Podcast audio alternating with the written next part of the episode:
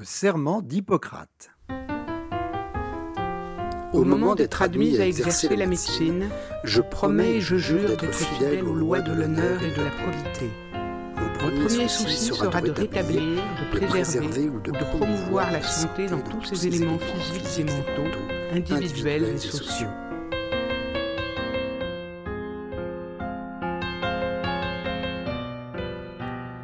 Bonjour, ici François Baruel. Bienvenue à l'émission Le Serment d'Hippocrate. Chaque semaine, nous recevrons un acteur de la santé qui nous racontera ses désirs, sa vocation, son expérience et sa relation avec le Serment d'Hippocrate, texte fondateur de la morale médicale. Il nous racontera les aspects humains de son métier, comment se prémunir contre la maladie, enfin, il nous donnera les dernières nouvelles positives pour notre santé.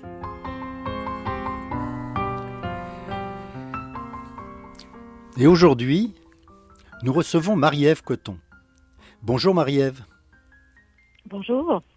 Vous êtes, euh, vous êtes euh, originaire de Gaspésie, vous êtes euh, médecin psychiatre après avoir fait vos études à l'université de Sherbrooke et vous avez choisi de vous spécialiser en ethnopsychiatrie. Qu'est-ce que c'est? Oui.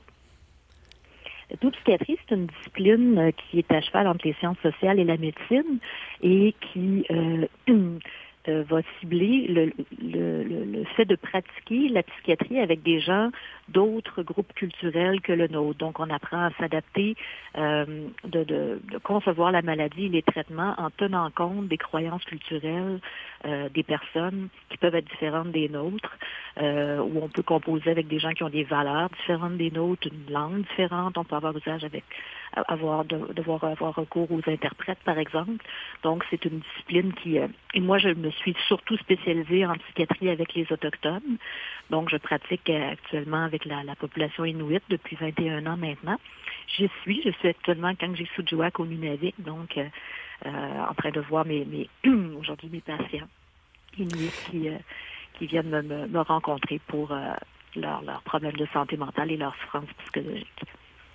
Est-ce que vous avez pu facilement vous adapter, euh, à, ou du moins apprendre cette nouvelle culture ou ces nouvelles cultures, ou est-ce qu'il a fallu faire de gros efforts ou, En combien de temps vous avez pu le faire?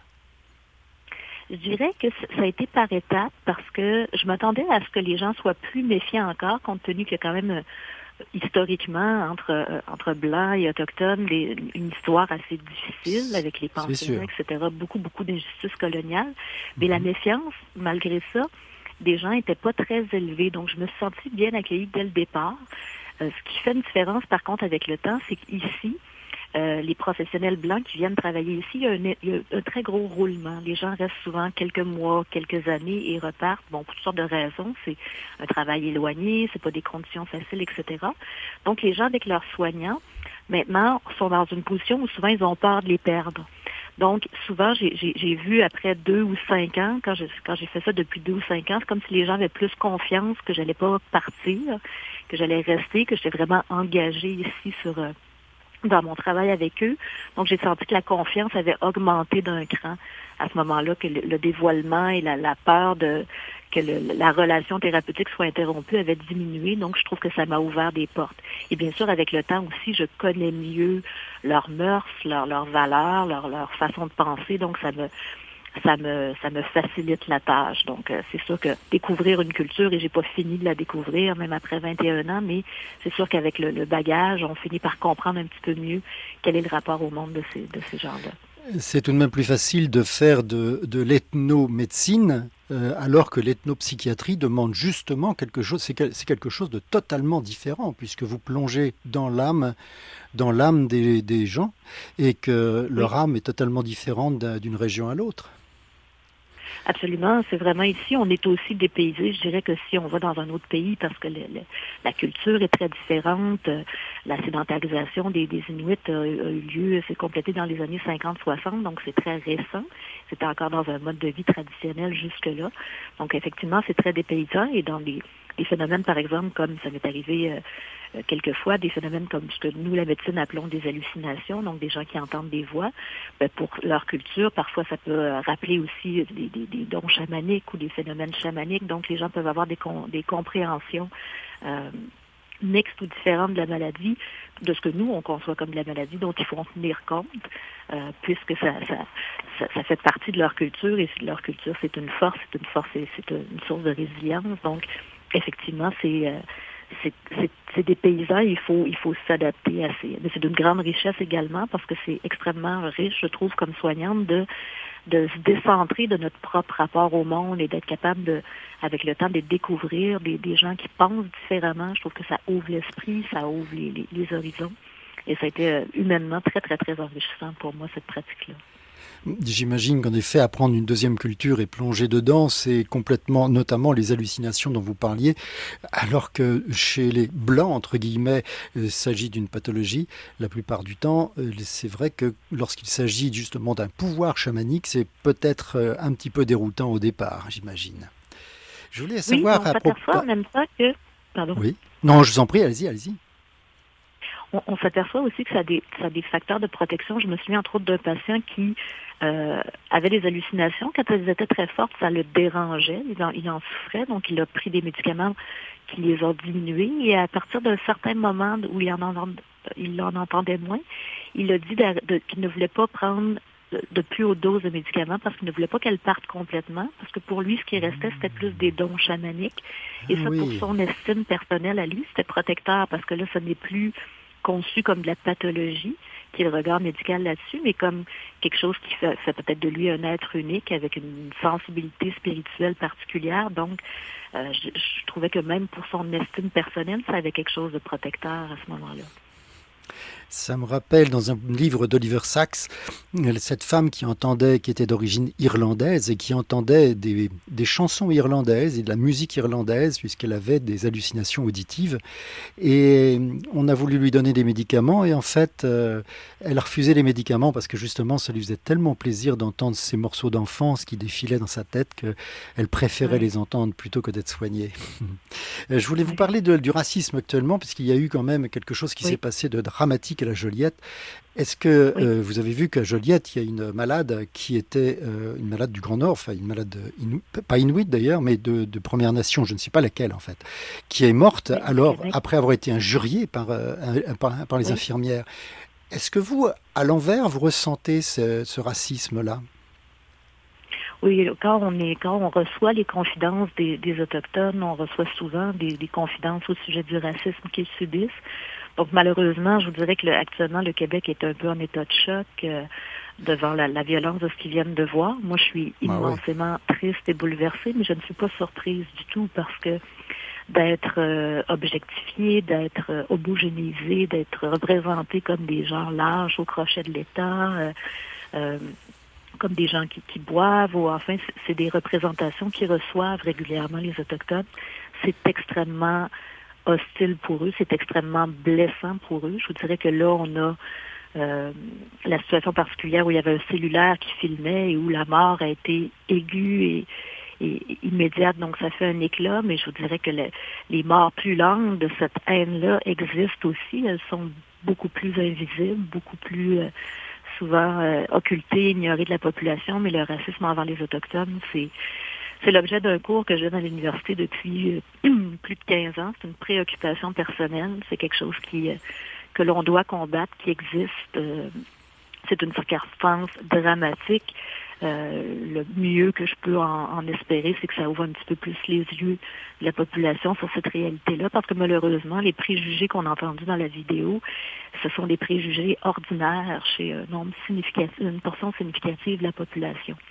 Donc, c'est un problème et espérons qu'on avance un petit peu euh, à ce niveau-là. Et bien sûr, je, je, je, ne peux que offrir mes sympathies à la, à la famille de cette femme-là, à la, toute la communauté Atikamek et même euh, à toute la communauté autochtone qui va certainement avoir des réverbérations de blessures qu'ils connaissent très bien euh, en entendant cette nouvelle. Il est difficile de se faire traiter et de se faire euh, injurier en tant que sous-homme ou demi-homme. Euh, c'est vrai que c'est quelque chose d'absolument insupportable pour toute personne qui a vécu quelque chose de ce genre-là. On imagine quand ça dure toute la vie, ça devient, ça devient particulièrement insupportable.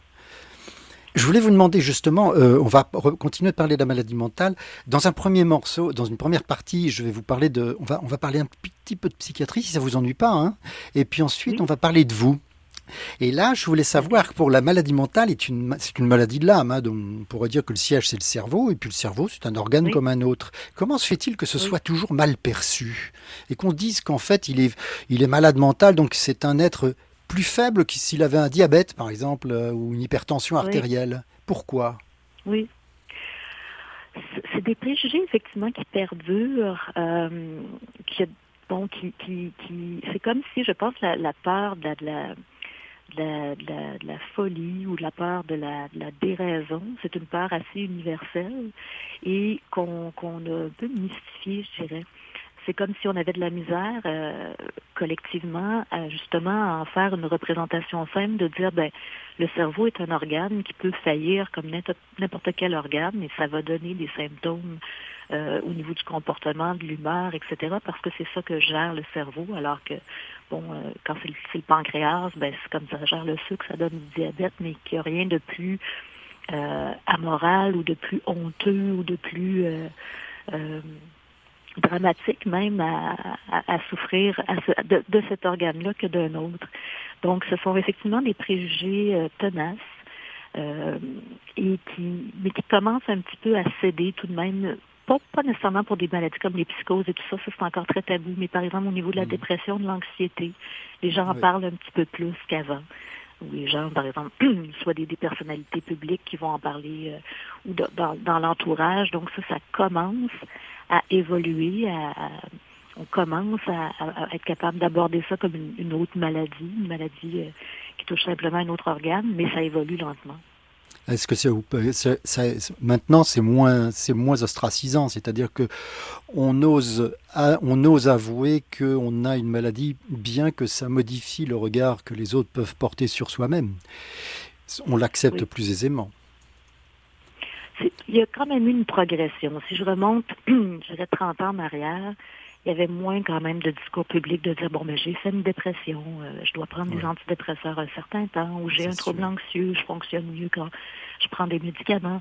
C'est pas encore un discours, je vous dirais, généralisé, mais c'est quelque chose qu'on commence à entendre. Et ça, je pense que ça va faire du bien parce que justement, ça contribue à dédramatiser la maladie mentale qui en est une euh, comme une autre, je vous dirais, mais qui souffre encore de ces préjugés-là. C'est d'ailleurs ce qui m'avait attiré en psychiatrie parce que si le, le réflexe humain autour de, quelqu'un qui est malade physiquement, c'est la compassion, euh, se rapprocher, offrir du support, la maladie mentale, c'est beaucoup plus ambigu la réaction autour. Il y, a de la, il y a de la méfiance, il y a de la crainte, il y a parfois de la, de la, peur que ce soit de la, de la méfiance que ça puisse être simulé, etc qu'on va voir moins avec les, les, problèmes euh, physiques.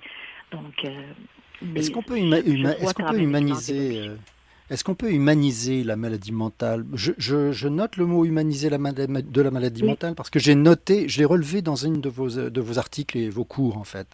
Est-ce que vous pourriez juste nous dire un petit mot là-dessus?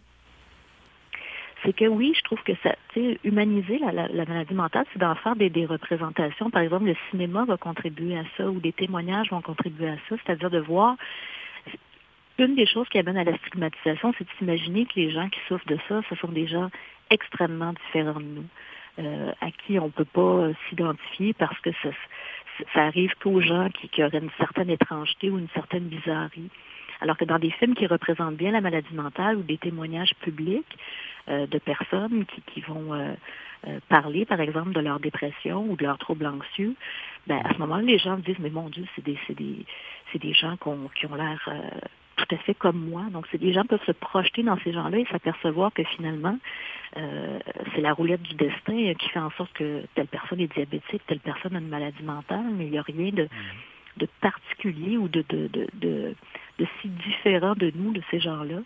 Euh, alors, c'est d'être capable de se voir en l'autre, c'est un peu la, la, la, base de l'humanisation. Oui, oui, je pense que quand on a des témoignages comme ça, ça donne des visages humains aux gens qui en souffrent, c'est plus facile de faire cet exercice empathique-là ensuite. C'est la peur de la maladie mentale qui fait qu'on représente souvent les psychiatres comme des fous et qu'il y a une plaisanterie qui traîne souvent, c'est de dire que à l'hôpital, entre le psychiatre et les malades, dans la, différence, c'est le sarreau quoi, ou la blouse. D'où ça vient ça d'ailleurs, cette espèce de, de caricature? C'est la peur de la maladie et la peur du médecin en même temps? Oui, je vous dirais que c'est comme si tout, je l'ai souvent senti, tout l'univers de la psychiatrie stigmatisée, donc soigné et soignant. Euh, même à l'intérieur, je vous dirais, des services médicaux, des, des soignants en santé physique, j'ai déjà entendu des préjugés, que ce soit sur les patients en santé mentale ou sur les soignants en santé mentale, comme s'il fallait être un peu, euh, euh un peu dérangé pour s'intéresser à ces gens-là. Euh, comme si ça pouvait pas venir juste d'une compassion ou d'une empathie comme ça, ça l'est pour la, maladie physique. Donc effectivement, il y, a, il y, a, une teneur différente. C'est assez curieux, oui, c'est très étonnant. Euh, est-ce que, est-ce que en fait, euh, le, les victimes, oui, vous aviez parlé, je voulais vous parler aussi des, euh, comment est-ce que vous pouvez supporter la maladie mentale que vous voyez dans le, actuellement, par exemple, dans le Nunavik, est-ce que moralement c'est difficile à supporter, non? Comment est-ce que vous faites? Vous prenez une distance? Oui, oui, c'est sûr qu'on est, on est, ça fait aussi partie de la formation de, de, de, prendre une distance, de, de, de se protéger, mais c'est quelque chose qu'on doit toujours entretenir parce qu'effectivement, c'est, on, voit des choses tragiques, on voit des choses tristes. Ça m'est arrivé une fois de, perdre une patiente euh, qui hmm. s'est suicidée, une patiente inuite d'ailleurs. Et, ça, c'est très dur. Donc, ce qui est aidant, je trouve, c'est d'avoir euh, il faut, vraiment, je dirais que comme un athlète entretient son corps parce que c'est son outil de travail en s'entraînant, etc., il faut faire attention, nous les psychiatres, à notre âme. Et ça veut dire euh, une hygiène de vie où on a des moments de, de de, relaxation, des moments où on, est plus dans le comique que dans le tragique, ailleurs dans notre vie, mm, des moments où on est entouré de personnes empathiques qui sont euh, délicates et soutenantes avec nous. Et moi, je peux dire que je suis très bien entourée dans ma vie personnelle par des gens empathiques, des amis, euh, de famille euh, qui, me soutiennent. Donc ça, c'est ce qui fait un peu ma, dirais, ma capacité à absorber ensuite des, des choses plus tragiques dans mon, dans mon travail. Oui, vous faites de la méditation, par exemple, des choses comme ça? Je fais beaucoup de plein air et je pense que j'ai un rapport assez méditatif au plein air. Euh, C'est ça, je comprends. Euh, euh, je, consomme beaucoup de d'art, de lecture, de cinéma qui me qui me nourrit aussi humainement. Je trouve ça nourrit ma sensibilité. Et je suis aussi beaucoup entourée dans, dans ma vie personnelle par la par la force des choses. J'ai beaucoup de gens qui sont aussi des soignants, donc qui connaissent aussi ce, travail-là et ce que ça représente, donc qui, qui m'écoute avec une oreille euh, euh, empathique. Donc vous-même, vous êtes euh, bien entouré pour pouvoir exercer votre métier, qui est quand même un métier très compliqué et très difficile quand on, quand on côtoie la, douleur morale ou la douleur physique, intellectuelle comme celle-là. Donc on va, on va faire une petite pause actuellement. On va écouter une chanson et puis ensuite on va revenir. Restez avec nous, docteur Marie-Ève Coton. Et restez avec nous, les auditeurs. À tout de suite.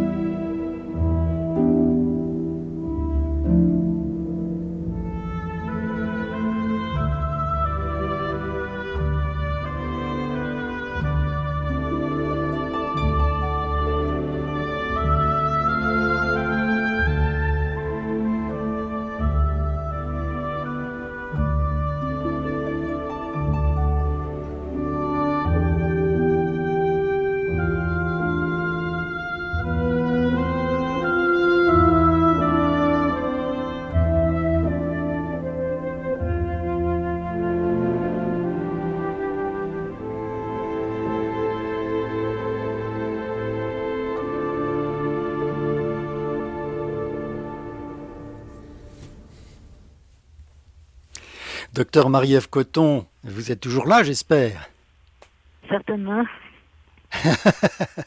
vous êtes tellement loin, vous êtes dans le Grand Nord en fait, là en ce moment, vous êtes dans le Nunavik. Oui. Est-ce que, vous êtes médecin et vous êtes devenu médecin À quel moment cette idée a germé en vous? Euh, je me souviens que j'avais, en fait, j'ai une mère infirmière et un père psychologue, donc je, connaissais un petit peu l'univers médical à travers mes parents. Je me souviens que vers l'âge de 8-9 ans, je, je, parlais déjà de médecine. J'avais de la facilité à l'école, donc on associe ça souvent aussi à la médecine. Euh, mais jusqu'à mm. la dernière minute, euh, pour les choix de l'université, j'ai hésité entre les communications et la médecine. J'avais aussi ce, cet intérêt. Et euh, je trouve ça drôle parce que depuis quelques années, je, je, je, communique dans les médias sur euh, la santé mentale, justement. Donc, c'est comme si mes deux intérêts de, de départ les deux intérêts étaient, rassemblés. Oui. Ça, c'est étonnant, oui, c'est vrai. Mais pourquoi est-ce que vous avez choisi la psychiatrie elle-même? Parce que c'est un peu ce qui parce que les malades me touchaient davantage, pas parce que je trouve ça plus plus grave ou pire, c'est que je trouve que quand les gens ont une maladie physique, leur réseau naturel de soutien est souvent présent. La maladie physique attire la sympathie, attire le, quand quelqu'un a un diagnostic de cancer, les gens le supportent autour de lui, euh, s'approchent, euh, offrent leur aide, offrent leur compassion, sont chaleureux. Quand quelqu'un a un diagnostic de psychose, c'est différent. Les gens ont beaucoup plus de crainte. Euh, euh, peuvent être maladroits aussi, c'est pas nécessairement mal intentionné, mais savent pas comment réagir nécessairement. Et ça fait en sorte que les gens sont souvent plus isolés, ou au moins ce support-là. Donc, c'est comme si ça m'avait touché. Je m'étais dit, comme ça ne m'effraie pas, moi, spontanément, la maladie mentale, mais je vais soigner ces gens-là parce qu'ils en ont euh, euh, définitivement très besoin, puisqu'ils ne suscitent pas autant de, de, de, sympathie. Euh, D'aide, de sympathie autour d'eux. Et qu'est-ce que c'est la, la, qualité la principale pour vous pour faire le métier que vous faites de psychiatrie, docteur Marie-Ève Coton? La qualité principale, je pense que c'est l'empathie. C'est sûr que ça prend aussi beaucoup de discipline, il y a beaucoup de choses à apprendre, ça prend euh, bon, de la détermination, de la persévérance, mais euh, je trouve qu'au long cours, ce qui est euh, l'ingrédient dans une relation thérapeutique qui fait le plus, qui a le plus d'impact, c'est l'empathie, parce que les gens doivent sentir que qu'on est, est à l'écoute, qu'on est sensible à ce qu'ils vivent. Ils doivent nous faire confiance parce qu'on va leur suggérer des traitements qui peuvent être euh, qui n'auraient pas envisagé ou de, ou on, va leur faire des interprétations de parfois euh, regarder un petit peu ces, ces, problèmes au niveau psychologique, ça peut être confrontant. Donc pour que les gens nous laissent faire ça, il faut qu'il y ait confiance en nous. je pense que pour qu'il y ait confiance, qu'ils sentent qu'on les traite pas juste comme des numéros et qu'ils sont vraiment des êtres humains à part entière pour nous. Donc, je dirais c'est l'empathie. Est-ce que le fait que votre mère était, est infirmière et votre père est psychologue, est-ce que vous pensez que ça a influencé justement la chose, l'origine de votre choix? Oui, quand, quand c'est comme si j'y ai pensé plus tard, je l'ai réalisé plus tard, mais quand j'étais jeune, euh, mon père euh, était responsable de, la réadaptation en Gaspésie de, des, des personnes avec euh, des problèmes de santé mentaux et de la déficience intellectuelle. C'était ensemble euh, à ce moment-là. Et euh, j'étais exposée, j'allais voir les, ateliers de travail où les, ces clients-là travaillaient. Donc, j'étais exposée très tôt, moi, des gens qui souffraient de schizophrénie et qui, de temps en temps, parlaient seuls parce qu'ils répondaient à leur voix. Donc, à l'âge de 7-8 mhm. ans, ça, et mes parents, comme ils étaient professionnels, paniquaient pas devant ça. Ils me l'ont expliqué comme une maladie qui était comme une autre, mais que le symptôme, c'était pas d'avoir mal à la jambe ou euh, euh, d'avoir de la difficulté à respirer, c'était d'entendre des voix que nous, on n'entendait pas. Donc, à travers leur regard, j'ai eu tout de suite une vision euh, humaine et, et, pas stigmatisante de la maladie mentale et je pense que ça a contribué à mon aisance avec les gens qui souffrent de ces maladies-là. C'est c'est-à-dire qu'à partir de 7-8 ans, vous avez commencé à baigner dans ce métier de psychologie, psychiatrie et d'empathie avec les patients qui avaient des maladies mentales. C'est quand même exceptionnel, c'est quand même toute une vie finalement. C'est entièrement votre vie. Oui, c'est vrai que c'est imbriqué dans ma famille. C'est comme si après ça, on, des fois, on s'aperçoit après coup qu'on a suivi le chemin de nos parents ou qu'on leur ressemble plus qu'on aurait cru. C'est comme si professionnellement, je me s'en aperçoit après. En j'ai choisi quelque chose un peu euh, mitoyen entre ma mère et mon père. Tu ben mon père est psychologue, ma mère est infirmière, donc je suis un peu euh, à moitié dans le milieu médical, à, moitié dans le milieu psychologique. Donc, euh, oui, tout à fait. Qu'est-ce qu'il faut chez vos collègues Qu'est-ce que vous appréciez le plus chez vos collègues Et que, quand est-ce que avec qui vous travaillez en, psychiatrie ou en psychologie Et qu'est-ce que vous nommez Qu'est-ce que vous Qu'est-ce qui vous fait le plus souffrir chez eux ou que vous aimez le moins, que vous aimez le moins? Euh, ce que j'aime le plus, c'est que ce sont des gens engagés dans leur travail, vaillants, qui travaillent énormément, euh, qui, qui, qui euh, sacrifient beaucoup de leur vie aussi pour leur travail. Donc ça, je trouve ça noble. Pas juste en psychiatrie, je dois le souligner actuellement parce qu'on est en pandémie. Les, intervenants de la santé en général font beaucoup de sacrifices actuellement, personnels, humains, pour, pour tout le, temps et l'énergie qu'ils qui dédient à leur travail. Donc ça, j'ai beaucoup d'admiration pour ça. Euh, ce, qui me, ce qui me fait le plus souffrir, c'est que je pense que collectivement, en psychiatrie, les médecins en général, on doit avoir une réflexion on doit prendre plus de distance par rapport à, l'industrie pharmaceutique. Euh, je pense qu'il faut réaliser l'influence de leur publicité, l'influence de leur mainmise sur la recherche et tout ça. Et bon, il y a une prise de conscience en partie chez les médecins, les chercheurs qui, euh, qui émergent, mais je, je souhaite la voir progresser. Je trouve que c'est la plus grande menace actuellement à notre, à notre J'aimerais beaucoup, euh, voilà, j'aimerais beaucoup qu'on en parle tout à l'heure, justement, si ça ne vous ennuie pas. C'est vraiment un sujet extrêmement important. On fait une petite pause et on se retrouve dans quelques minutes. À tout de suite. À tout de suite.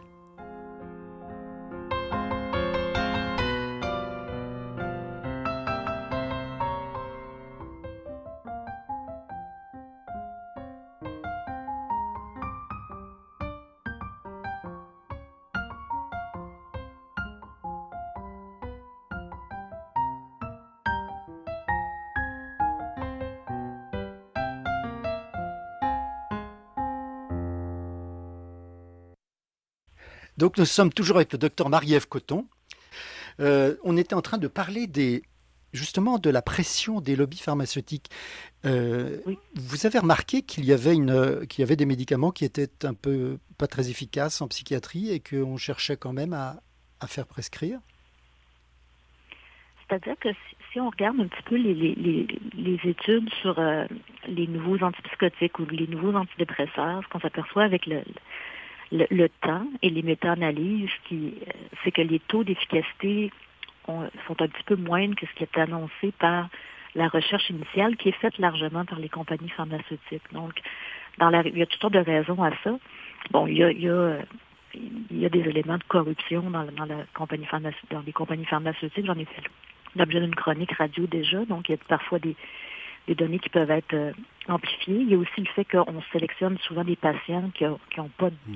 qui sont pas des patients compliqués pour les recherches, donc qui ont des taux de succès souvent plus élevés que les, la réalité de la population. Les gens ont souvent deux maladies ou des complications, etc.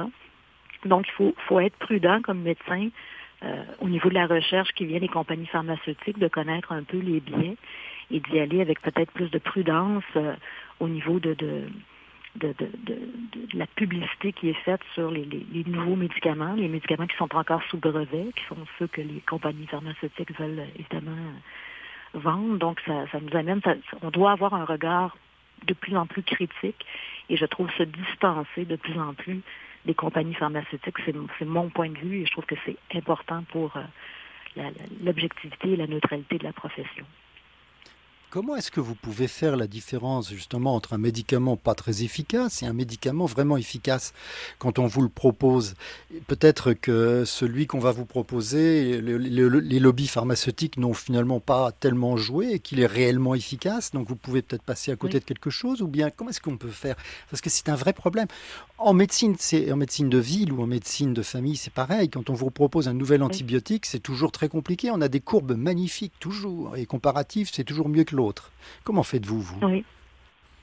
Je dirais que je, suis plus conservatrice qu'au début de ma pratique en ayant réalisé tout ça. C'est-à-dire que quand on présente un nouveau médicament euh, qui serait là, euh, donc on vante énormément, souvent je vais, je vais, euh, je vais attendre qu'on ait un petit peu plus de bagages ou des études des études indépendantes qui vont sortir parfois par la suite, ou une méta-analyse qui va sortir plus par la suite où on va avoir plus de recul. Donc, je me, je, je, j'y vois un petit peu plus doucement dans mon emballement face au niveau médicament. J'attends d'avoir un petit peu plus de, de données cliniques sur leur efficacité avant de les prescrire euh, massivement, je vous dirais, par, des fois, on va, on va les prendre quand même parce qu'il y a des gens qui répondent à aucun des médicaments qui existent déjà, donc on a peu à perdre à, en essayer un nouveau. Mais j'y vais avec plus de prudence parce que je connais plus toute la dynamique justement du lobby pharmaceutique qui va parfois gonfler l'efficacité de, de certains médicaments. Est-ce qu'il y a des incitations à prescrire des médicaments de la part des lobbies pharmaceutiques auprès des médecins? Il y a de la, il y a de la publicité, il y a, oui, il y a de la, publicité qui se fait dans les, dans les, les, représentants pharmaceutiques visitent souvent les médecins, vont, vont financer des activités de, formation médicale continue, euh, vont être souvent présents dans nos congrès. Euh, et c'est quelque chose que, que j'ai pris comme mesure, moi, depuis, euh, ça doit faire une dizaine d'années, c'est que je refuse de les rencontrer maintenant. On est, on est peu de médecins à faire ça, mais on est quelques-uns quand même, parce a des études qui ont montré que quand on a des contacts avec les représentants pharmaceutiques, ça influence notre profil de prescription. C'est-à-dire que la publicité fonctionne sur nous. Ce qui est normal, la publicité fonctionne en général. C'est amplement démontré ben en psychologie que. Alors, on, et les médecins sous-estiment, je pense, l'influence que cette publicité-là a sur eux. Donc, moi, ce que j'ai fait comme choix personnel de médecin, c'est que je refuse de les rencontrer euh, maintenant et j'essaie de, de, le plus possible de, de de faire ma formation médicale continue dans des activités académiques qui n'ont pas de lien avec les compagnies pharmaceutiques. Euh, donc, ça a été mes décisions personnelles pour euh, essayer de me, me, rendre plus hermétique à leur publicité. C'est bien, et puis c'est euh, en accord avec le serment d'Hippocrate finalement, parce que vous ne faites, vous ne refusez d'être euh, d'être acheté par quelqu'un pour pouvoir soigner ou faire semblant de soigner, parce que c'est vrai qu'on connaît quelques médicaments. Euh, c'est le, Ciroplex par exemple qui ne, qui ne donne pas, qui n'a pas une force, une très très grande efficacité en réalité. On, commence à le voir venir, hein, on commence à en parler de ça. Donc ça, ce sont vraiment des choses qu'on. Oui, allez-y, allez-y. Non, c'est ça. on, s'est aperçu. souvent, c'est ça, c'est qu'on va passer d'un taux d'efficacité de 60% à 40% On s'aperçoit avec l'expérience que finalement, c'était pas le 60% non plus, c'était plus bas que ça. Donc ça, ça arrive avec certains médicaments. Pas tous, par contre, mais certains. C'est ça. Et certains médicaments, finalement, se retrouvent à un niveau d'un placebo, euh, avec 30% d'efficacité. Et à ce moment-là, ce ne sont plus des médicaments, ce sont juste des petites pilules, des petites pilules sucrées. c'est vrai, en fait, on voit ça dans, toutes, les, dans, toutes les spécialités. Et, ensuite, euh, on voit, je vois ça, j'en parlais tout à l'heure avec les médicaments, les antibiotiques, mais c'est vrai qu'ensuite, on voit les antibiotiques réapparaître sous une autre forme ou dans une autre spécialité euh, pour essayer toujours d'essayer de, rentabiliser de rentabiliser la molécule et la recherche. Et bien sûr, c'est logique en fait. Est-ce que vous pensez que le serment d'Hippocrate est, euh, toujours de, est toujours utile et toujours euh, d'actualité à votre, à votre avis? Est-ce qu'il est, est, qu'il est bafoué? Ben, il est bafoué par, à certains moments, oui, mais je pense qu'il est encore euh, d'actualité absolument. C'est une profession pas banale parce que quand les gens sont malades, ils sont très vulnérables. Donc, les, personnes qui en prennent soin doivent avoir un, un code éthique, euh, d'éthique personnelle très élevé parce qu'ils sont en position de, on est en position de faire mal quand quelqu'un est au plus vulnérable. Donc, c'est mhm. une profession, moi, que j'ai toujours admirée et j'admire sa, sa, sa, déontologie et son éthique. Donc, je souhaite que ce soit maintenu. Je pense que c'est important. Bien sûr, on l'adapte dans le dans le phrase, dans le, le, la façon de le dire, on l'adapte à la vie plus moderne, mais l'essence de dire euh, euh, mettre le patient en premier, le considérer comme une personne entière, euh, ne pas ne pas lui nuire d'aucune façon, ne pas ne pas l'exploiter, ne pas utiliser son, son, rapport de pouvoir sur lui. Ce sont des, des, des repères moraux extrêmement importants à, avoir et à, à considérer comme sacrés. Vous êtes l'une des seules à parler du serment d'Hippocrate de cette manière, hein, ou du moins à dénoncer certaines dérives. Mais est-ce que vous pensez que hum, s'il y a des dérives, justement, par exemple pharmaceutiques, est-ce que vous pensez qu'il faut remettre le serment au goût du jour? Est-ce qu'il faut l'adapter à notre société qui a changé un peu, bien sûr? La médecine en soi, la médecine telle qu'Hippocrate la pratiquait, qui était une médecine de, itinérante, hein, une médecine vraiment de don et de sacerdoce. Ah, ça n'est plus vraiment ça, puisque maintenant on devient, sauf les psychiatres, mais on en arrive à des médecines de techniciens. Euh, ça n'est plus vraiment une médecine de sacerdoce. Est-ce qu'il faudrait changer un peu le serment d'Hippocrate? Il faudrait, oui, il faudrait l'adapter à, notre réalité d'aujourd'hui et il faudrait mettre aussi, je pense, beaucoup d'emphase sur, c'est-à-dire que, vous savez, le bagage de connaissances que, que les médecins doivent acquérir euh, a progressé au fil des années. Donc, c'est tout un défi académique de former des médecins avec l'ampleur des connaissances d'aujourd'hui. Et je pense que dans les milieux académiques, il y a une prise de conscience dans, dans, dans les dernières années, les dernières décennies de l'importance aussi de, de, de, faire une éducation, une formation au niveau du contact humain et au niveau du respect de l'éthique. Donc, parce que c'est des, même s'il y a tout un bagage technique et de connaissances à, acquérir, ces, ces éléments-là sont, sont, absolument essentiels dans la pratique de la médecine. Donc, il faut aussi, dans la formation, je pense, valoriser la, la, la, le, le, le, rapport humain, euh, aider les étudiants à développer leurs capacités relationnelles et mettre beaucoup d'emphase sur les repères éthiques et enseigner aux étudiants à avoir un regard critique justement sur euh, les conflits d'intérêts qu'il peut y avoir entre médecins, chercheurs et, et, et lobbies pharmaceutiques. Justement, à ce propos, qu'est-ce que on a vu les, les lobbies pharmaceutiques se déchaîner avec le coronavirus.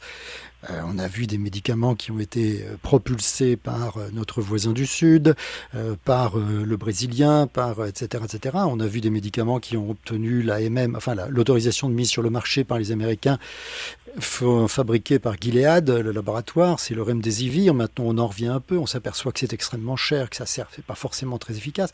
Est-ce que vous pensez pas que là, c'est vraiment très criant et qu'il faudrait vraiment il faudrait vraiment faire quelque chose de plus, de plus frappant, parce que c'est évidemment quelque chose de... C'est du commerce pur et simple, là. Oui. Et, je dirais que dans, dans, une pandémie, comme la situation est urgente et que la connaissance doit s'accumuler rapidement et qu'on doit... Tout, tout, est précipité, la recherche est précipitée euh, par l'urgence, etc. Donc, évidemment, les garde-fous de... de d'intégrité et de, de, de rigueur habituelles sont malmenées par l'urgence. Donc, ça ouvre encore des portes à, à exploiter ça au niveau commercial. Mais oui, peut-être que la pandémie aura euh, l'impact de, de, de, de, nous faire questionner euh, ce rapport-là. On le voit aussi dans le rapport de, de, confiance de la population. Je pense que cette trop grande proximité-là entre les pharmaceutiques et la médecine a miné la confiance du public dans la profession. Euh, dans notre objectivité. Alors, et actuellement, on, les difficultés de confiance de la population envers la médecine, on en vit les, inconvénients dans la pandémie mondiale parce qu'il y a des gens qui s'opposent, qui n'ont plus très confiance en l'institution médicale et ça amène euh, des, des, des, conséquences directes de non-respect des mesures et de, propagation de la maladie. Donc, je pense que c'est un sujet qui va être d'autant plus euh, important à aborder justement parce qu'on voit comment la, confiance d'une population dans l'institution médicale euh, dans des moments critiques comme des pandémies, mais c'est crucial. Ça fait la différence entre la vie et la mort de certaines personnes, donc c'est un sujet extrêmement important. Vous, êtes, je vous remercie beaucoup. Nous, nous arrivons là maintenant euh, à la fin de notre interview, mais vous êtes vraiment vraiment d'une, vous êtes incroyable parce que vous êtes d'une modestie invraisemblable, alors qu'en réalité, quand on voit votre curriculum vitae, c'est quelque chose de, très important et vous nous répondez d'une manière très simple et très agréable à nos inquiétudes, à nos inquiétudes, parce que ce sont des vraies inquiétudes. Je voudrais juste une dernière question, c'est quelle est votre devise?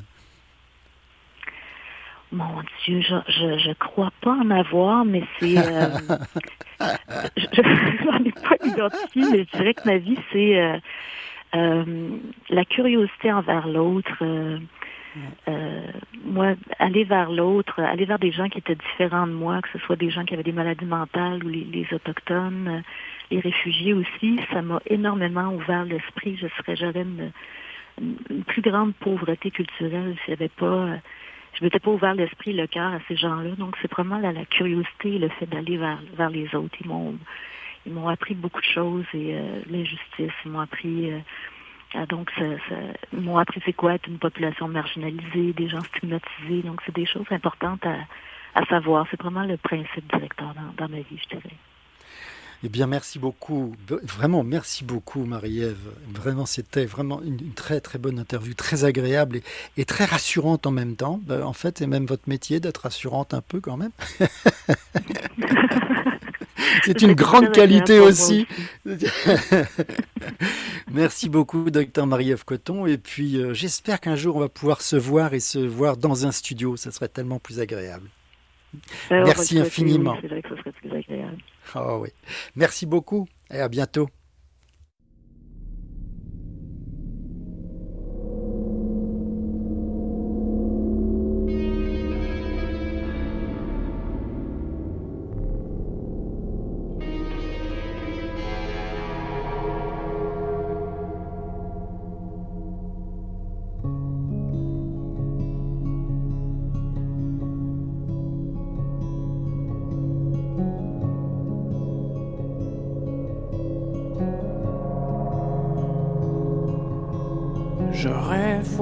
Savoir, à s'en parler d'amour, loin d'entendre les faibles, de quoi le monde est fier. J'aurais voulu saisir au vol de nos tendresses que plus on s'additionne, plus on arrive en moins autre échelle, jusqu'où les galaxies, pour des milliards d'entre elles, s'étendent dans la nuit. J'aurais aimé toucher l'immensité de l'entre toi et moi, en beaucoup moins petit, voir naître mon certains penseurs avancent, pris dans leur sablier, qu'au dur calendrier du fur et à mesure. Qu'importe la cadence, le temps nous est compté. Sitôt fait d'arriver aveugle entre ses épaules, on s'en mourir.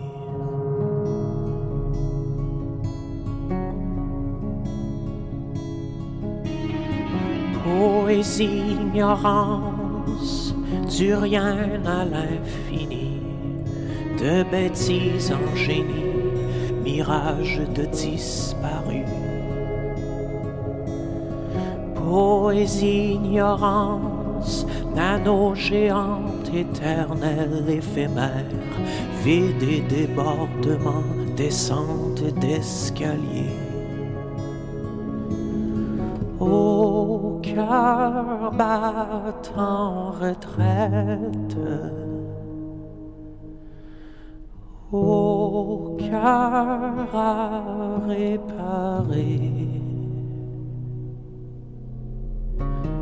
Malgré l'odeur d'essence, je signerai mon passage, marqué par ton visage, noté d'aucun regret. Certains penseurs avancent, pris dans leur sablier, qu'au dur calendrier du fur et à mesure Qu'importe la cadence, le temps est compté. Sitôt fait d'arriver, aveugle entre ses peaux, on s'en irait mourir. Eh bien, nous nous retrouvons à l'émission Le serment d'Hippocrate de François Baruel et nous venons de recevoir Marie-Ève Coton, psychiatre, ethnopsychiatre même, euh, qui travaille dans le Grand Nord et à Montréal et qui a fait preuve d'une immense empathie avec euh, tous les patients qu'elle côtoie et une richesse intérieure qui vraiment euh, est impressionnante. Maintenant, nous allons recevoir notre ami euh, Elliot Boulat pour sa chronique euh, historique, médico-historique ou historico-médicale. Bonjour Elliot, comment ça va? Ça va très bien. bon, alors tu vas nous parler de psychiatrie, j'espère? Exactement, on va parler aujourd'hui de psychiatrie et euh, par extension de la manière dont on conçoit les troubles psychiatriques et la psyché humaine à travers l'histoire. Il faut penser que la psychiatrie et ses explications sont très anciennes en soi, c'est-à-dire que le mot, lui, est plutôt récent, mais la constatation de certains comportements qui ne semblent pas coller à la norme sont bien sûr très vite perçus et on tente de les expliquer avec la façon de l'époque. Par exemple, très tôt, on va penser que certains comportements peuvent être expliqués de manière extra euh, de, manière pardon euh, spécifique. Par exemple, les trans, les possessions, les possessions, ce qu'on a vu comme des trans, des possessions, des communications avec des forces divines peuvent déclencher certains ou comportements maléfiques. ou bénéfiques. Il faut aussi penser que les comportements qui sont en, en delà de la norme, étant souvent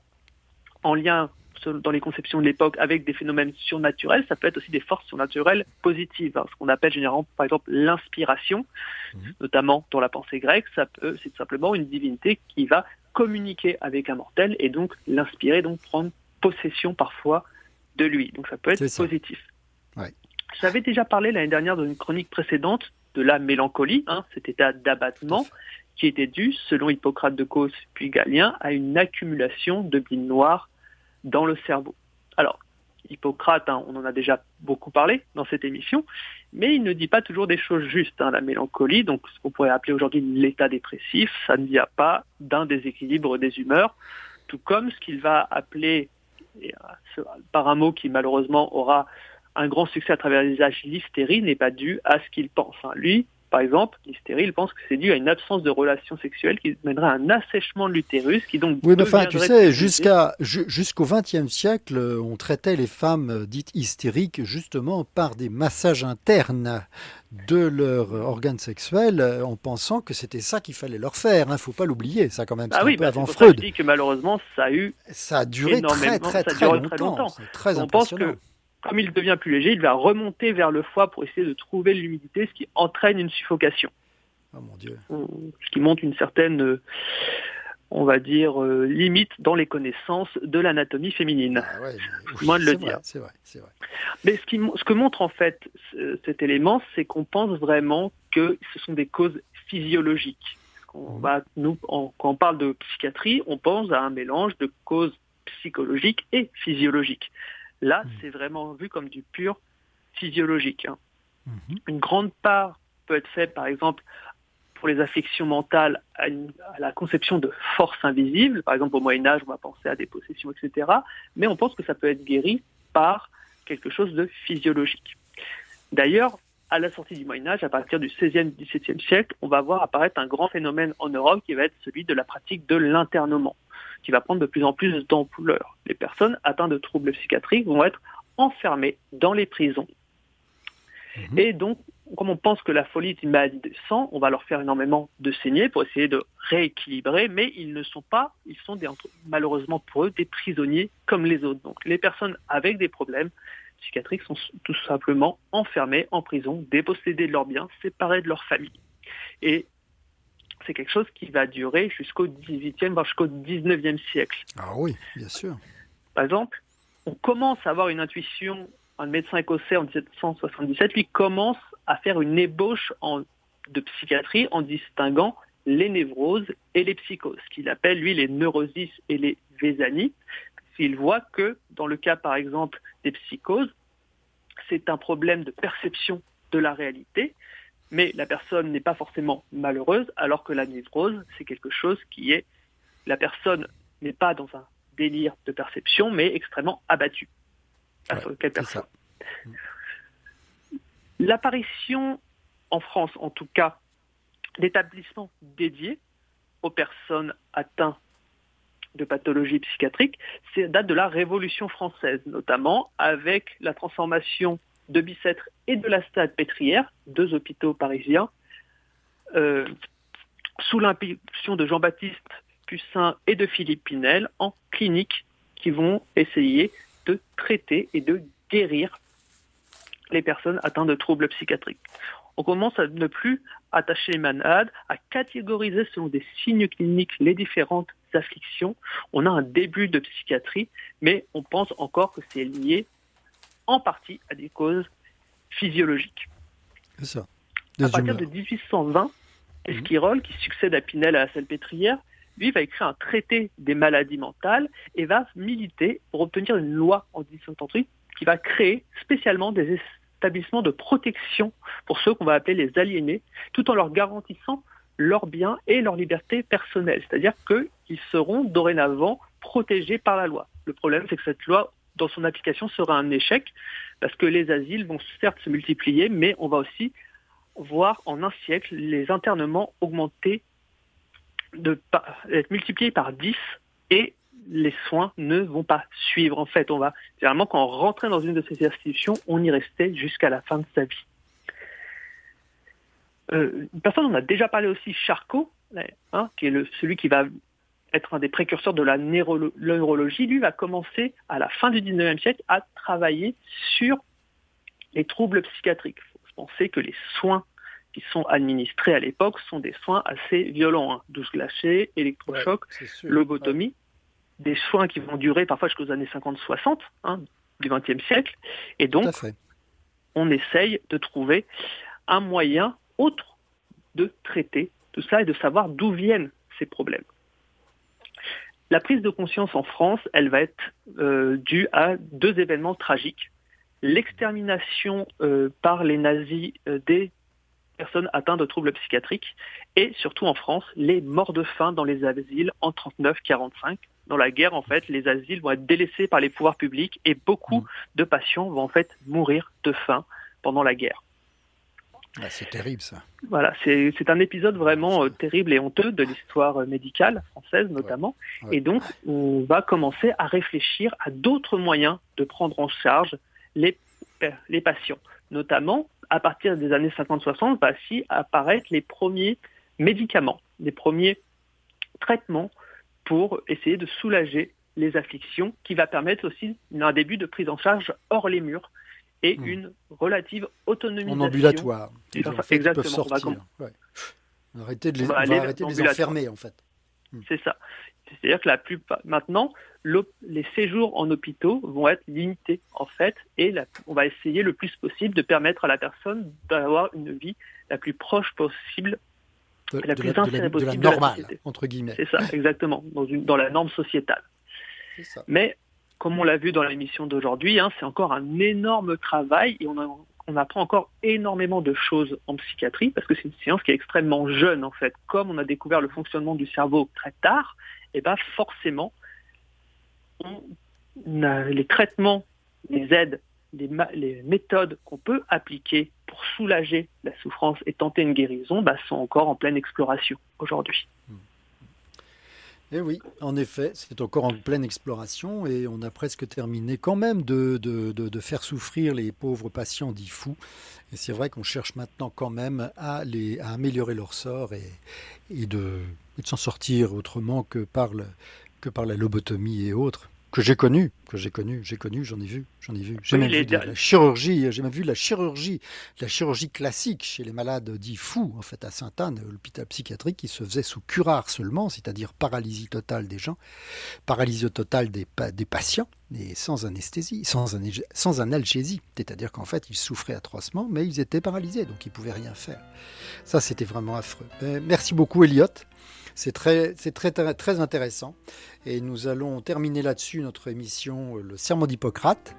Merci beaucoup de nous avoir éclairés de tes lumières euh, en tant qu'historien.